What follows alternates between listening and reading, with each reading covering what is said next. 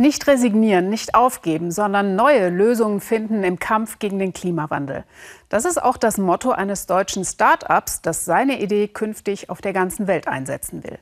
Was tun mit Batterien von E-Autos, die voll von wertvollen Rohstoffen nach einigen Jahren Betrieb ihren Geist aufgeben bzw. keine volle Leistung mehr bringen? Kommt da die nächste Umweltsünde? Nee, hat eine kleine Firma in Berlin beschlossen, auf die unsere Frankreich-Korrespondentin Sabine Rau gestoßen ist.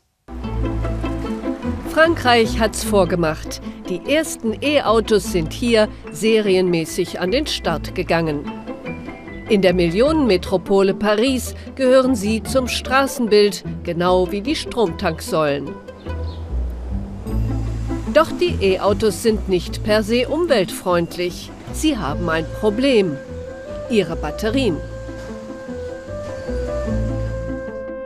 Rund drei Millionen E-Autos wurden bislang allein in Europa verkauft. Die ersten Batterien sind jetzt langsam am Ende, eigentlich Müll. Ein wachsender Berg Umweltmüll. Was tun? Die Antwort kommt aus Berlin. Vom Start-up Batteries. Das Team um Rainer Hönig hat die Lösung.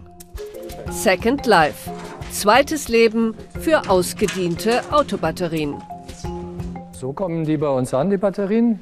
Sie haben dann nur ungefähr 70 Prozent ihrer ursprünglichen Speicherfähigkeit. Und den ersten Schritt, den wir machen, wir zerlegen die und nehmen diese Module, davon gibt es 48, und wir prüfen die und daraus bauen wir unsere neuen Better Packs. Die alte Batterie, raus aus dem Auto, hat noch immer 70 Prozent Kapazität. Sie wird zerlegt, und neu zusammengesetzt. Das Ergebnis? Better Packs. Kompakte 35 Kilo Stromspeicher, ein Multitalent, Energielieferant und umweltschonend. So geht es raus und damit haben wir ein mobilen Energieversorgungssystem. Warum machen wir das? Wir wollen ja helfen, CO2-Emissionen zu vermeiden. Hier haben wir saubere Energie. Bis 2050 soll, laut Pariser Klimaschutzabkommen, der CO2-Ausstoß runter auf Null. Die Better Packs können dabei helfen. Sie sind eine saubere Alternative in der Stromerzeugung und in Fahrzeugen weltweit. Also rein damit ins Tuk-Tuk. So funktioniert's. Better Packs, zweites Leben für ehemalige Autobatterien praktisch in Afrika und Asien, saubere Mobilität für alle Lebenslagen. Früher war Hönig Manager bei Rolls-Royce, heute treibt ihn grüne Technik um. Doch dafür braucht er Partner, industrielle Partner. Also zurück nach Frankreich. Hier bei Paris soll die Idee aus Berlin im großen Stil umgesetzt werden. Die erste Fabrik für Automobilrecycling entsteht. Second Life, zweites Leben für Batterien. Da wollen die Franzosen Pioniere sein mit Kooperationen und Start-ups wie Batteries.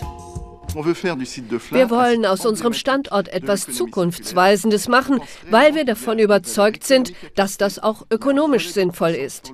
Das ist richtungsweisend im Automobilsektor, denn man begegnet damit den Anforderungen der Gesellschaft und der Kunden nach klima- und umweltgerechten Lösungen. Beispielgefällig? Vier Container voll mit E-Auto-Batterien. Einblick ins Innere. 54 E-Auto-Batterien in sechs Kolonnen, ein Mini-Kraftwerk, angeschlossen ans öffentliche Stromnetz. Als Puffer, denn bei Stromschwankungen gleichen die ausgedienten Autobatterien aus. Die vier Container können so 8800 Haushalte eine Stunde lang mit Strom versorgen. Paris, Seineufer, zweites Leben für Autobatterien auch im Hafen.